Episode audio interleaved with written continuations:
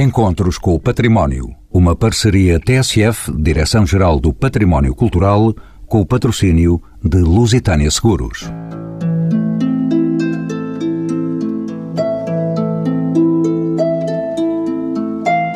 Olhámo-las com espanto nos livros fruto da criatividade dos monges copistas, nas bibliotecas e nas igrejas e mosteiros desde a Baixa Idade Média.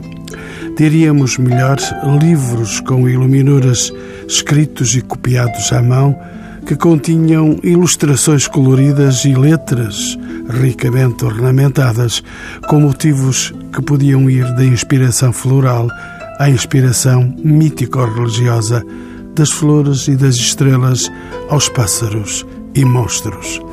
Entre uma imensa variedade de pigmentos, o ouro e a prata eram obrigatoriamente usados como tinta. Expostas à luz, estas ilustrações parecem brilhar ao refletirem a luz do sol. Foi com emoção que perseguimos este tema, motivados pela exposição Sem Tesouros da Biblioteca Pública do Porto, quase a uma semana do seu término. Estas obras-primas estão expostas na Biblioteca Almeida Garrett, nos jardins do Palácio de Cristal. São nossos convidados Maria João Sampaio, com pós-graduação em Ciências Documentais e licenciatura em História, é chefe da Divisão Municipal de Bibliotecas. Silvio Costa, especializado em Ciências Documentais, é responsável pelo Serviço de Manuscritos e Reservados da Biblioteca Pública Municipal do Porto. Maria João Melo, professora associada do Departamento de Conservação e Restauro da Universidade Nova de Lisboa, onde é responsável pelo laboratório científico. O estudo da cor da iluminura medieval portuguesa é um dos projetos em que se encontra envolvida e Fernando Pinto do Amaral, doutorado em literatura românica, tem obra poética publicada e é desde 2009 comissário do Plano Nacional de Leitura, a quem pergunto pelo propósito da exposição Sem Tesouros da Biblioteca Pública do Porto, de que é curador. Bem, esta exposição nasceu, de facto, há mais de um ano. A ideia nasceu no verão de 2015, numa visita feita aqui a, a, esta galeria, que na altura estava entre duas exposições, estava vazia, e o Paulo Cunha Silva trouxe-me cá. Era uma ideia que já germinava há muito tempo, segundo ele nos disse, não é? Que era mostrar obras que fizessem parte do riquíssimo e do maravilhoso acervo da velha Biblioteca do Porto, portanto, a Biblioteca Pública do Jardim de São Lázaro. Não é esta Almeida Garrete, que é uma excelente biblioteca, mas que é uma biblioteca moderna. E a ideia do Paulo Cunha Silva era dar a conhecer aos visitantes da Feira do Livro e aos portuenses em geral e às pessoas em geral, os, os portugueses e os turistas, a riqueza e o acervo da Biblioteca Antiga, da Biblioteca Pública Municipal do Porto, que em geral as pessoas não conheciam. E eu próprio devo dizer, confesso, que não tinha a noção da qualidade e da quantidade quantidade, mas sobretudo a qualidade das obras que existem no acervo da Biblioteca Pública Municipal do Porto. E o Paulo Cunha Silva, que sabia isso, mas que também tinha a noção de que era, digamos assim, um segredo um bocadinho, enfim, um segredo bem guardado, não era propriamente do conhecimento geral, tinha esta ideia de, de, fazer aqui nesta galeria, que é uma galeria de facto enorme, com um grande espaço, poder mostrar um número, enfim, significativo de obras da, da Biblioteca Pública Municipal do Porto.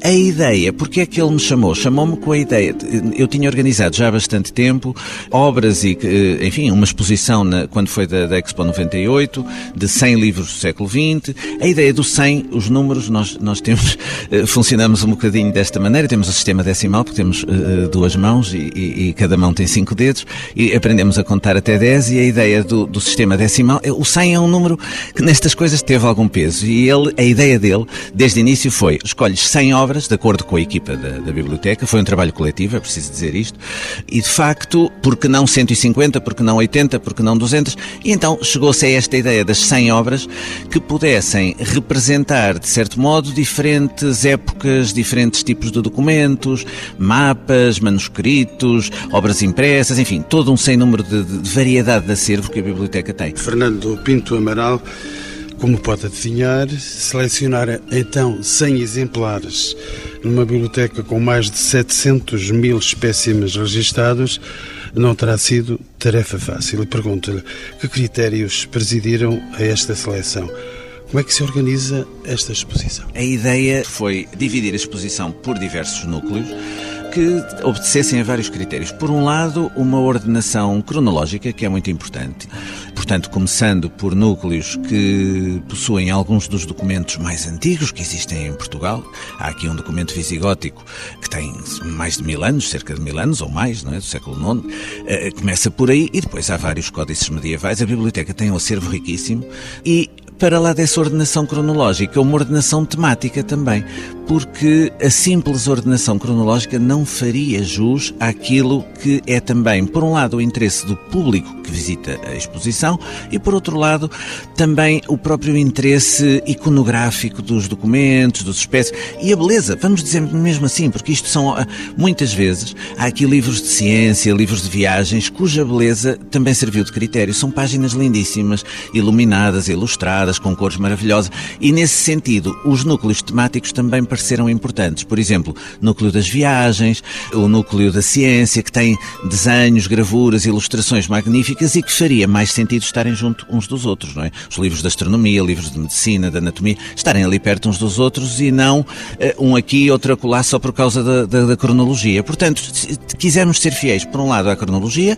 começando realmente nos documentos medievais e vindo até a, a documentos mais, enfim, mais recentes, do século XX, que temos aqui de grandes escritores do século XX, da Agostina, da Sofia de Mello Breiner, do Eugênio de Andrade, há um núcleo eh, fantástico com documentos manuscritos do Eugênio de Andrade, enfim, de autores que estão mais próximos e de autores mais distantes.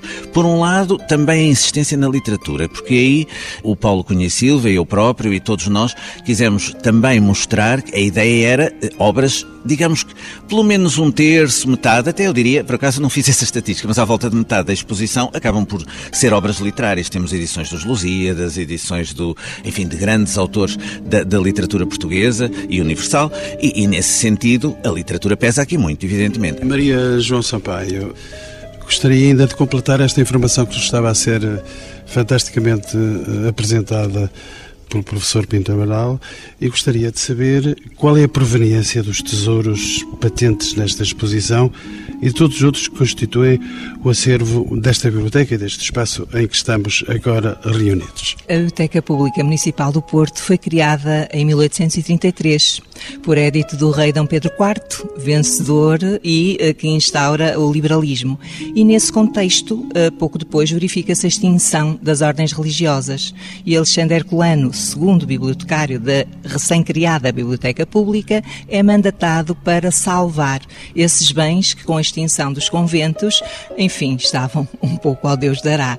De forma que Alexandre Herculano vai com essa missão a vários mosteiros, nomeadamente ao Mosteiro de Santa Cruz de Coimbra, onde existia uma riquíssima biblioteca, e traz essa biblioteca para o Porto e integra no acervo da Biblioteca Pública eh, Municipal do Porto. Portanto, se eh, grande parte de, de, dos tesouros que estão aqui expostos são provenientes quer de bibliotecas de ordens religiosas, quer de bibliotecas particulares. Muito particularmente, os códices de Santa Cruz de Coimbra têm aqui um destaque considerável, porque se trata de uma biblioteca medieval constituída por cerca de 100 eh, códices e que, enfim, é uma das poucas bibliotecas medievais que se mantém íntegra, preservada e que aqui alguns desses exemplares estão expostos. Maria João Melo, uma outra Maria João que está presente neste programa com pós-graduação em Ciências Documentais. Bem-vinda também aos Encontros com o Património. Dentro do maravilhoso espólio desta biblioteca constam alguns dos códices mais notáveis da Península Ibérica, já que foi sendo dito, como os oriundos da chamada Livraria de Mão do Mosteiro de Santa Cruz de Coimbra. O que eram estes manuscritos e qual é a sua importância atual, Maria João? De facto, são uns tesouros muito importantes que nós aqui temos. Deslumbram ainda quando nós entramos nesta pequena sala, a exposição está feita, em que de facto estes tesouros do nosso século XII, XIII, XIV estão nesta pequena sala, resguardados, e eles têm, eu pego na palavra do professor Pinto Amaral, de facto têm muita beleza, têm uma beleza que nos deslumbra, que nos emociona, e tem muitos significados que nós ainda perdemos, e eu agora falarei um pouco desses significados, do porquê que eles são preciosos e chamaria a atenção que foram manuscritos, alguns deles, uh, lidos por intelectuais como uh, o Santo António. Portanto, o Mosteiro de Santa Cruz, como falou a minha homónima, era de facto um mosteiro fundado pelo rei, um mosteiro para difundir a cultura, um mosteiro de intelectuais. Uh, estes códices são belíssimos e eu lembro-me da primeira vez que tive aqui a exposição guiada, me maravilhei porque no livro de Raba de Mauro, a página que estava aberta era a página de um pequeno dragão, que é o que usado para, para o anúncio da exposição, e este pequeno dragão tem três cores lindas, que é um verde muito intenso, um azul, de lápis lazuli, e um vermelho. Este azul de lápis lazuli é uma pedra que vem do Afeganistão. Portanto, uma pedra preciosa e uma pedra que provavelmente tem outros significados para além do da cor. Mas, Estando no Porto tinha que ser azul, evidentemente. Mas claro. Talvez nessa altura não fosse bem o Futebol Clube do Porto. Mas, mas era o dragão. Era o dragão, sim. O verde, quer o azul, quer o verde, aqui também representam a cultura e a religião cristã. O verde talvez ainda mais antigo, já também um teólogo medieval dizia que este verde podia ser o verde do cálice de Cristo. Portanto, o verde que ali está não é um verde qualquer, é um verde que parece um verde garrafa. E o azul é um simboliza o espiritual e aquela vontade do divino que os códices também vão veicular, a contemplação. E não há vermelho no meio disto? Há o vermelho e o vermelho é o vermelho de Cristo, o vermelho dos santos mártires, é o vermelho que nos penitencia e nos permite então chegar à contemplação. Portanto, estas cores, para além de deslumbrar pela beleza, e eu digo a todos para virem esta maravilhosa exposição e começarem de facto naquele recinto sagrado dos códices medievais de Santa Cruz, para além de facto terem esta beleza, também têm, digamos, todos estes significados. Silvio Costa, bem-vindo também aos Encontros com o Património. É presentemente responsável pelo serviço de manuscritos reservados nesta Biblioteca Pública Municipal do Porto ou na Biblioteca Pública Municipal do Porto. Qual é que é o documento mais antigo e desafio para isso? Qual é o documento mais antigo que podemos observar nesta exposição, Silvio Costa? Bem, o, documento da, da, que, mais antigo é um fragmento é? de um códice este fragmento estava a proteger a encadernação do, deste códice. É a Lex Visicatorum e a Lex Visicatorum é um documento do, do século IX, é um fragmento dos três únicos fragmentos conhecidos na Península Ibérica desta Lex é? e este é eh, o mais antigo desses três. Silvio, eh, desde o famigerado romance de Humberto Eco, O Nome da Rosa, e a figura dos monges copistas e da biblioteca medieval, a abarrotar de pergaminhos enigmáticos, enche a imaginação de gerações de leitores. O que é que sabemos, na realidade, sobre o scriptorium medieval? Lembro-lhe que o Convento de Cristo tinha também um espaço destinado a esta atividade. Sim, eh, nós não sabemos eh, o scriptorium eh, de Santa Cruz de Coimbra, é, é comprovadíssimo e sabemos da sua existência, embora não sabemos concretamente como é, onde é que ele estava localizado, como não estava localizado, mas certamente a sua organização não seria diferente de todos os outros scriptoriums existentes nestes mosteiros. Eram espaços de alguma forma sagrados, não é? Porque era um espaço reservado aos monges, eh, era um trabalho que também era um pouco penoso, implicava uma grande atenção e, e uma grande constância no, no trabalho destes monges um pergaminho, como este, por exemplo, aquele que, que, a professora Maria João referiu, aquele códice do Raban Mauro, comentário aos quatro livros dos reis, o fólio em que aquilo está aberto, um fólio daqueles eh, demorava praticamente um dia a copiar para estes mãos. Era, portanto, um, um trabalho de grande atenção e isso é visível até nos, nos elementos que nos são deixados por esses, nas declarações com que esses monges, muitas vezes copistas, de, encerravam estas cópias e que acentuavam, assim, dizendo, isto foi um trabalho que fiz com todo o empenho, com toda a devoção, mas é um trabalho penoso e é um trabalho eh, que, por isso, eu rogo a, a quem o ler, que rogue também pela minha alma, porque este é um trabalho realmente que, que, que é difícil. Mas não está arrependido de o ter feito? Não estavam arrependidos de ter feito, seguramente. Silvio Costa, como sabe, no universo da produção literária medieval, destacava-se o mundo deslumbrante da iluminura e da caligrafia que alia a excelência e a delicadeza de execução ao gosto pela narrativa, fornecendo-nos informações preciosas sobre o cotidiano medieval. Deixe-me perguntar-lhe, Silvio Costa, o que é que nós sabemos sobre os executantes destas pequenas obras-primas? Quem eram, onde e como trabalhavam? estes homens. Sim, realmente eram, eram, eram monges. Estes scriptórios no século XI, XII são essencialmente estes monges. Estes scriptórios eram, existiam no contexto dos, destas ordens religiosas e, portanto, eles eram essencialmente feitos aí. Assim, um pouco mais tarde, estes centros de produção do manuscrito medieval vão se alargando também e, e aqui na própria exposição há uh, documentos que já testemunham um pouco, uh, dão conta um pouco disso, né? porque temos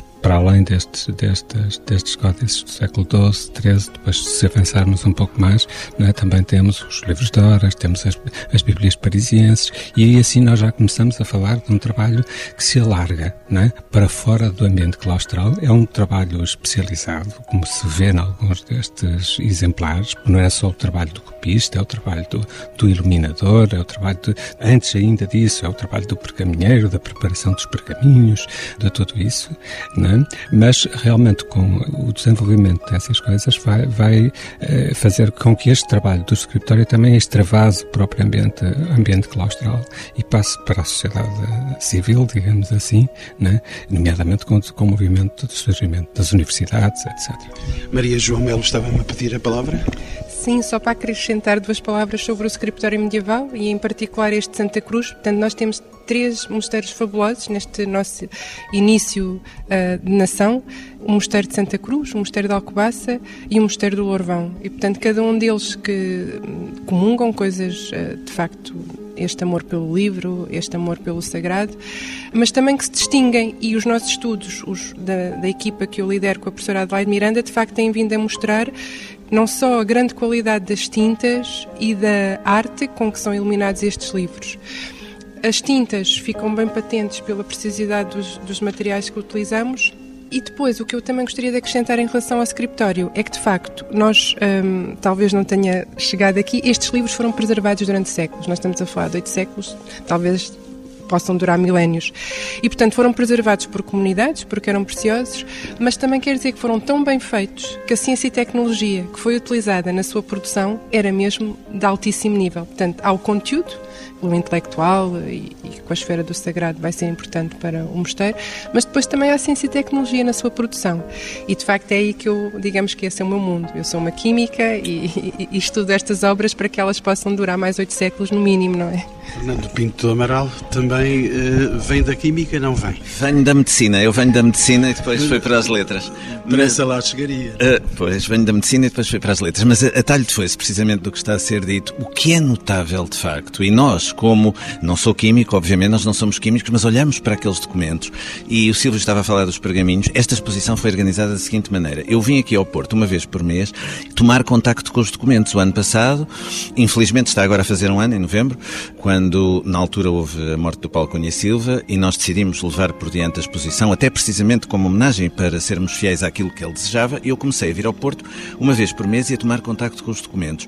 E, tal como eu já intuía, mas depois olhando para os documentos de perto, a, a, a sensação realmente é muito clara, a qualidade dos pergaminhos e a qualidade das tintas, comparado com documentos muito mais recentes do século XVII e XVIII, em papel e que estão, por vezes, já muito mais degradados, documentos relativamente recentes, de há 200 anos ou 250, comparados com estes documentos de há 600, 700, 800 anos e que têm uma qualidade ainda, por causa, da, de facto, do pergaminho e, e, eventualmente, como estava a dizer a, a Maria João Mel, da, da qualidade das tintas e da tecnologia utilizada no seu fabrico. Portanto, daqui se pode extrair uma conclusão que eu julgo que é válida para tudo na vida.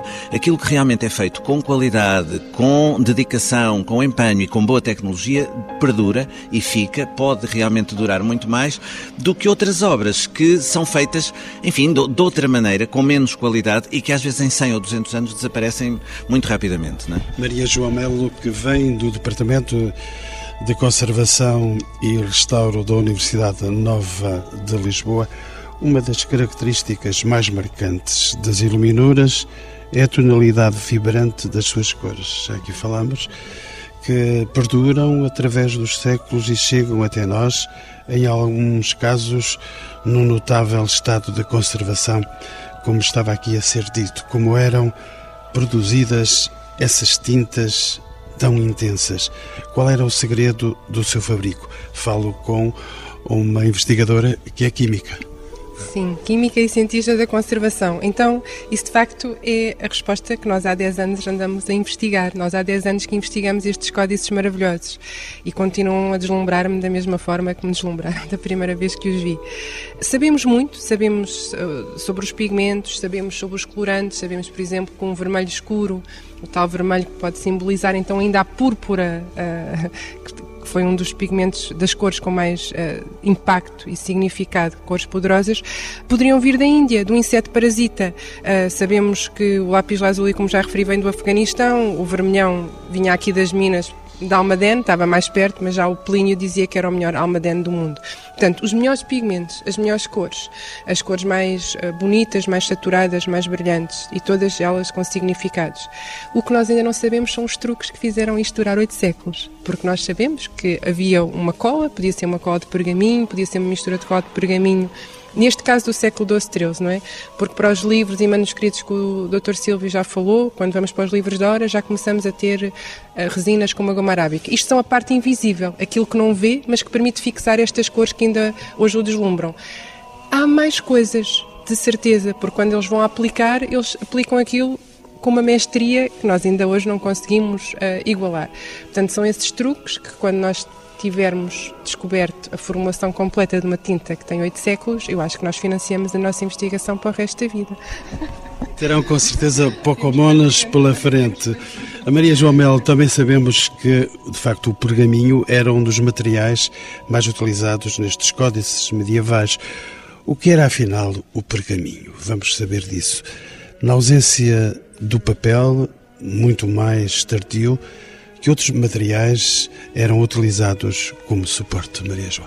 O pergaminho, como o, o Dr. Silvio já nos introduziu, é de facto o suporte destes códices e uma das razões, por certo, porque eles duraram tanto tempo. Eh, nós sabemos que eram peles trabalhadas que podiam ser de ovelhas, podiam ser de cabras, mais normalmente. Demorava muito tempo a tirar as gorduras e os pelos, portanto usávamos umas bases depois também ajudava as peles a ficar mais brancas e depois, mais uma vez, muita paciência, muita dedicação para que de facto o suporte ficasse pronto a receber a tinta e depois há truques para preparar ainda mais para receber a tinta. Então, pergaminho quer dizer um suporte proteico. Se eu puser o termo rigoroso, basicamente é colagênio. Colagênio é uma proteína fabulosa, é aquela que nos permite fazer eh, esta dobragem de todos os nossos músculos sem qualquer eh, problema de voltar, de ficar preso, não é? E, portanto, com muita resistência, muita durabilidade. Depois pintamos com um ligante que também ele é proteico. Portanto, de facto, eu acho que eles estavam a preparar uh, muito bem, a escolher muito bem algo que era para deixar para as gerações futuras e para servir a, a, Deus, obviamente. É um suporte que vai continuar durante muito tempo, mesmo que os árabes nos tragam o papel, nós sabemos que se continua a privilegiar o uso do pergaminho, nomeadamente depois para esses códices que podiam custar tanto como um iate agora, que são os livros de horas e que os saem de facto do espaço do mosteiro e vão para o espaço da cidade e que tudo o que é aristocrata e tem posses vai querer desejar. Os livros que permitem fazer a oração em casa e já não, digamos, no espaço da nossa intimidade. Com ouro, com fora com fora de prata, pequenos tesouros, mas eu continuo a preferir a livros do século XII, com, esta, com estas três cores, o azul, o vermelho e o verde. E eu vou ao encontro da Maria João Sampaio, mas deixe-me ainda saber uma última coisa da Maria João Melo. Comemorou-se recentemente o primeiro aniversário da inscrição dos manuscritos do Apocalipse do Lourvão e do comentário do Apocalipse do Beato de Liébana no registro de memória do mundo da Unesco. O que é que são estes manuscritos? Qual é o significado deles dentro desta distinção que fez a Unesco?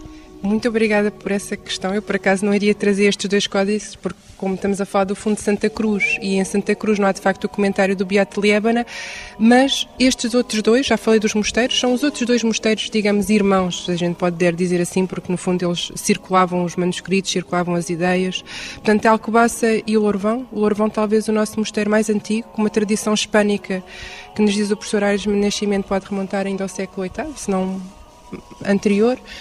E são dois manuscritos fabulosos. Diz a Unesco as obras mais belas que a nossa civilização ocidental europeia pode ter uh, construído. Esse registro é o mesmo que dizer património mundial para os códices, que a única coisa que é pena é que a gente os possa ver menos e usufruir menos deles como público em geral. É a mesma coisa que dizer que é um património mundial. Uh, portanto, dizer memória Unesco para estes códices é o mesmo tipo de inscrição. São de facto obras muito belas, e que nós ainda podemos de facto usufruir. E por isso eu acho que esta exposição aqui da Biblioteca Pública Municipal do Porto é uma coisa única no país, acho que é uma das melhores exposições, eu convido todos ainda a virem vê-la enquanto cá está, porque permite e dá vida a estes códices que estão bem salvaguardados, mas que por vezes nós não temos oportunidade de fruir. Maria João Sampaio, agora sim consigo, a inclusão destes dois manuscritos de Lourvão e de Alcobaça na exposição reflete o reconhecimento do seu valor no contexto da história peninsular e europeia. Como é que poderemos interpretar o fascínio medieval pelo Apocalipse, o mais enigmático dos textos bíblicos? O que sabemos sobre os manuscritos originais que produziram estes beatos? Designadamente, já foi referido, o Beato de Liébana, Maria João Sampaio. O que nós podemos verificar é que nestas bibliotecas medievais muitos livros eram comuns, comuns às três bibliotecas, ou aos três mosteiros, se quisermos. Nós temos, por exemplo, aqui na exposição o Livro das Aves, que digamos que seria, eu não vou dizer best-seller, porque não se aplica Mas era um livro que existia, sabemos que existia, aliás, até há estudos muito interessantes que comparam o exemplar eh, de Santa Cruz, o exemplar de Lourvão e o exemplar de Alcobaça. E verificamos que o texto, naturalmente, é basicamente o mesmo, mas as iluminuras vão variando, consoante a mestria do iluminador. É um livro fascinante, até porque introduz, de alguma maneira, a ilustração na literatura, portanto, um livro, eh, enfim, moralizante e que vai buscar as características das várias aves exatamente para demonstrar as, as qualidades eh, que os homens deveriam ter e o amor a Deus que devia ser comum a todos. Portanto, o que verificamos de facto nestas bibliotecas medievais é que Muitos dos livros uh, eram comuns, embora com adaptações locais, porque cada um deles é único. Silvio Costa, os livros das horas canónicas destinados ao calendário das festividades litúrgicas, adquiriram grande popularidade durante a Idade Média, sendo notáveis pelas iluminuras que os adornavam, como eram constituídos e a quem se destinavam estes livros das horas. Esses eram livros de devoção uh, particular, não é? Uh, portanto, uh, já não estamos exatamente no mesmo tempo dos outros códices que estávamos a falar e que tinham um âmbito e uma utilização dentro do próprio, do próprio convento. No século XIII, XIV, eh, já começamos a ter eh, a expansão destes documentos para fora do, do ambiente claustral e, os livros de horas são exemplo disso mesmo. Portanto, são livros de devoção particular. Aliás, muitas vezes o próprio encomendador, digamos assim, da obra né, figurava na própria, na própria, era representado no próprio livro eh, de horas e entre as, as iluminuras que o compunham. Né? Fernando Pinto do Amaral, tomo a sua presença aqui no programa, edição original da Fábrica do Corpo Humano de Vesálio, monumental e profundamente ilustrada obra do Renascimento. Esta obra constitui um dos documentos mais valiosos deste acervo. Qual é, é a importância deste livro? Podemos considerar que é uma espécie de joia da coroa desta exposição. É, é, sem dúvida uma das grandes joias da coroa, porque é a primeira anatomia a sério, não é? O Vesálio era Flamengo, era o que nós chamaríamos hoje belga, digamos assim, na altura não havia Bélgica, e de facto foi dos primeiros a ter a coragem de uh, dissecar o corpo humano tal como ele é, na realidade, abrir o corpo humano, ver como é que somos feitos por dentro e depois representá-lo e estudá-lo naquilo que ainda é hoje a base da anatomia, de facto, porque a anatomia não muda, nós somos basicamente os mesmos que éramos há 500 anos, ou há 1000, ou há 2000, ou há 3000.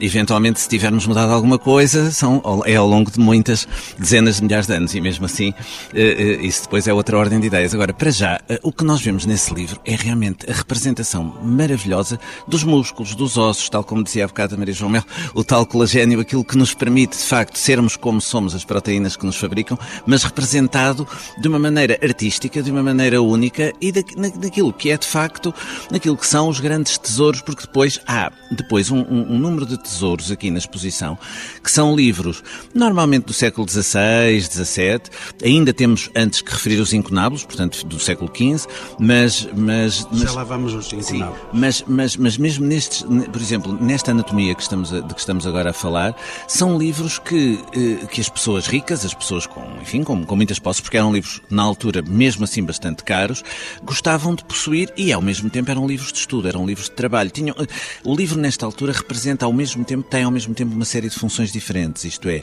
eh, tal como há pouco dizíamos, há um lado estético sempre importante nestes livros, portanto, a beleza do próprio, das representações é, é, é fundamental. Depois há um lado educativo, didático, pedagógico, académico, se quisermos, e depois há todo o lado também do, daquilo que o livro representa como património. O tal património que ao mesmo tempo é material e imaterial. Imaterial no sentido espiritual que o livro significa, como já temos visto aqui, não é? No sentido religioso, no sentido ético, no sentido da ciência, do conhecimento, mas também material, pelas próprias qualidades materiais, pela beleza das ilustrações, tudo isso contava. O livro reunia tudo isso um pouco. Professor Pinto do Amaral, Caminhamos um pouco mais ainda por dentro da exposição. O núcleo de cartografia possui igualmente alguns exemplares raros e valiosos. Que peças poderemos destacar dentro deste conjunto? Bem, o núcleo da cartografia, de facto, é constituído por grande, grande parte, são mapas do século XVIII, provenientes do, do espólio do Visconde de Balsemão, e, de facto, são mapas eh, de uma beleza e de uma. e que ainda hoje nos fascinam. Estou-me a lembrar de um mapa, por exemplo, do Algarve, apenas do Reino do Algarve, não é? Que era separado de Portugal, até há muito tempo se disse sempre o Reino de Portugal e do Algarve, e que representa, de facto, a, com cores diferentes, aquilo que ainda hoje constitui a base dos conselhos do, do Algarve. Aliás, estamos estamos a, estamos a vê-lo daqui, está, está exatamente ali.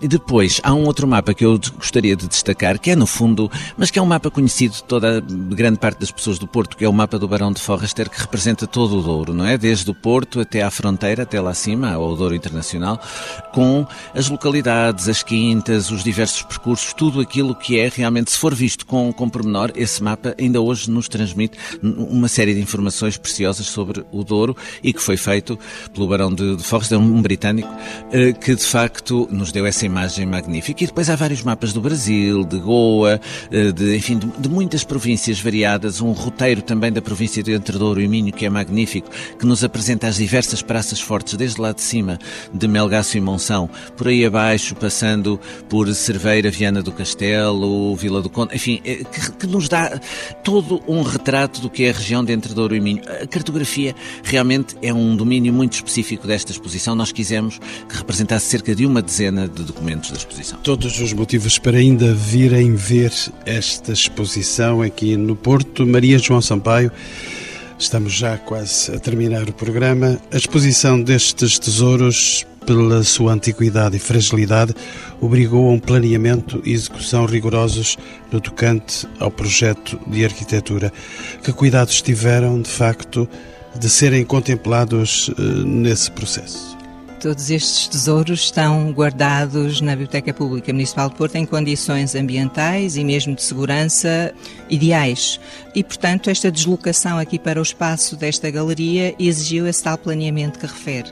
Exigiu, eh, em termos de acondicionamento, de transporte, de também termos aqui vitrines adequadas para o efeito, só que, efetivamente, um conjunto de 100 documentos, todos eles eh, com formatos diferentes, livros, a maioria efetivamente colocados em vitrines especiais, exatamente para garantir a sua salvaguarda e segurança, mas colocou questões relacionadas com o layout da exposição. E aí tivemos uma parceria muito feliz com um gabinete de jovens arquitetos, vírgula, uh, vírgula I, que, como podemos ver, deram a volta à situação e perante esta parafernália de vitrines, por vezes com aspectos diferentes, revestiram-nas de um material considerado pouco nobre, revestiram-nas de cartão, mas com uh, formas que de alguma maneira também estão associadas a estes tesouros, que por vezes lembram até catedrais góticas ali no início dos códices.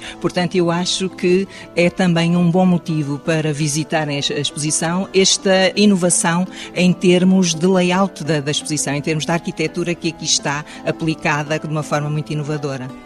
Maria João eh, Sampaio, a Biblioteca Pública Municipal do Porto que dirige é um dos mais antigos e importantes equipamentos culturais da cidade do Porto, mas nem sempre terá tido o destaque e a atenção que merece.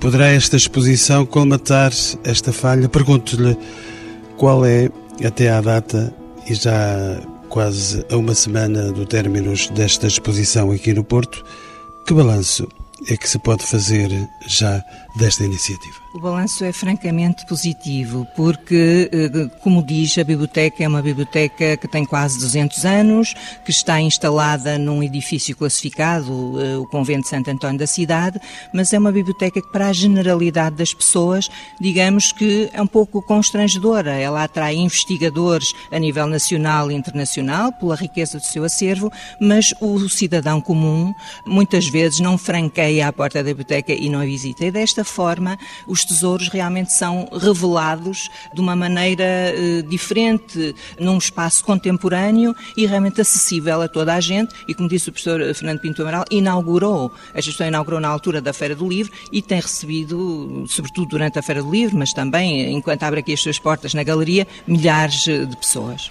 Professor Fernando Pinto Amaral, uma observação breve. Muito Estamos breve. Muito breve. Era precisamente dar essa chega. É que a intenção inicial do Paulo Cunha Silva ao querer fazer esta exposição, porque volto a dizer, foi a ideia dele, não foi a ideia nossa. Nós seguimos aquilo que foi a vontade dele, ainda para mais tendo em conta depois o seu desaparecimento, que era realmente dar mais a conhecer ao país em geral e aos portuenses em particular a riqueza da Biblioteca uh, Pública Municipal do Porto, que ele tinha a noção de que não era realmente tão conhecida como isso e, portanto, esperemos que esta exposição tenha contribuído para que as pessoas compreendam a riqueza e a maravilha que está ali muito resguardada e muito preservada nos muros do convento de Santo António da cidade. Isto é, que possam conhecer, de facto, mesmo futuramente, através do catálogo que será publicado, também a riqueza dessa biblioteca. Porque é realmente, até para mim, para, mesmo para nós que somos da área do livro e da leitura, foi uma, foi uma surpresa. E agora uma pergunta final para os meus quatro convidados. Sabemos que os níveis de literacia são em Portugal ainda longe de serem ideais. Numa época em que a imagem domina a comunicação, que sucesso podem ter este tipo de iniciativas junto do público? E começo por si, Maria João Melo, sei que está com alguma pressa de deslocação entre o Porto e Lisboa. Maria João Melo é professora no Departamento de Conservação e Restauro, já aqui o dissemos, da Universidade Nova de Lisboa. Qual é o seu opinião? Eu, eu, tive o privilégio de participar já há alguns anos num mestrado numa cadeira Química e Património, coordenada pela professora Maria das Dores aqui da Universidade do Porto. E este ano tive a gratíssima a possibilidade de poder fazer o seminário aqui com os códices de Santa Cruz. Ainda que eu tenha imagens muito bonitas e de pormenor, de facto, todas as iluminuras, porque não é necessário saber ler para nos encantar, e já na altura também tinham essa função, os alunos puderam visitar o espaço eh, em dois turnos e eu posso garantir que eles ficaram encantados com o que viram. E, portanto, se os jovens ficaram encantados, quer dizer que este património continua a maravilhar-nos e eu, mais uma vez, já tenho que eh, ficar muito grata com esta exposição e com a oportunidade que me deram de fazer um seminário os códices ali à minha frente, que mais uma pessoa pode desejar. Professor Fernando Pinto do Amaral é doutorado em literatura românica, como já dissemos na Faculdade de Letras da Universidade de Lisboa, com obra poética publicada, é conhecida e é o comissário do Plano Nacional de Leitura. A sua opinião, estávamos a dizer que numa época em que a imagem domina a comunicação, que sucesso pode ter este tipo de iniciativas junto do público? Precisamente porque a imagem continua a ser tão importante e hoje é importante, nós também desejamos aproveitar isso. Se repararmos nos cartazes que foram elaborados para a exposição e mesmo na iconografia que está aqui presente, há imagens absolutamente inesquecíveis, mesmo para os mais jovens. Há pouco falámos da anatomia do Vesálio, aquele esqueleto que está ali.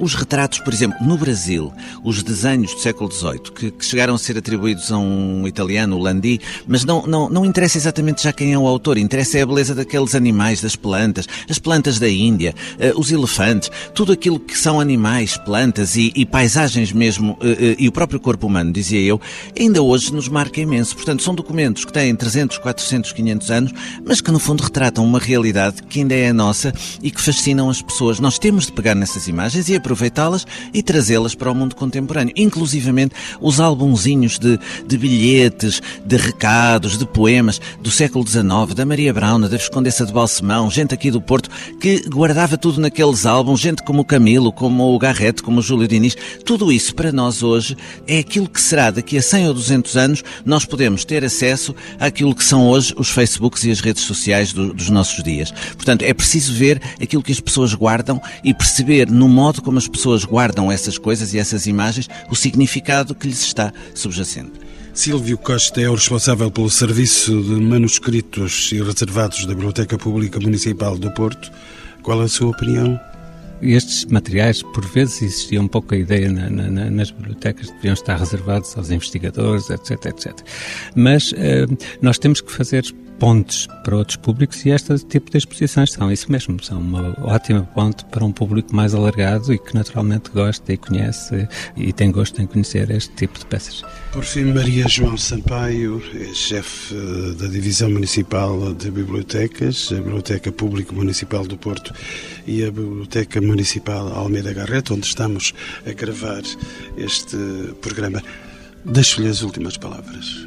Eh, eu, se calhar, pegava exatamente naquilo que o meu colega Silvio Costa eh, falou acerca do roteiro de Vasco da Gama, que é um documento classificado pela Unesco como Memória do Mundo, mas que nós, porque somos uma biblioteca pública porque, enfim, somos tutelados pela Câmara Municipal do Porto e queremos efetivamente fazer a ponte com as pessoas e promover uh, o conhecimento dos documentos históricos e a leitura, pegamos exatamente no texto do roteiro e fizemos uma edição, uma edição atual, que atualiza, digamos, a, a grafia do texto traduz para inglês e é isso uh, o, o, que pretendemos, quer dizer, é tornar, uh, valorizar o património, mas tornando acessível às, uh, às, pessoas e promovendo o conhecimento e a leitura desses documentos que são documentos fundamentais para a nossa identidade.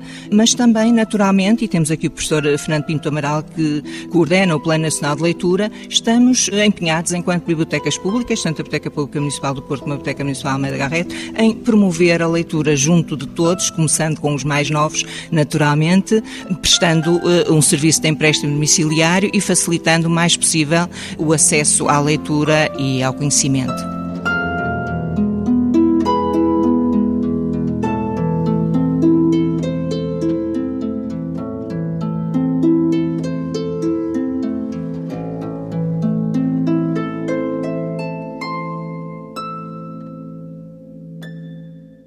Encontros com o Património. Uma parceria TSF, Direção-Geral do Património Cultural, com o patrocínio de Lusitânia Seguros.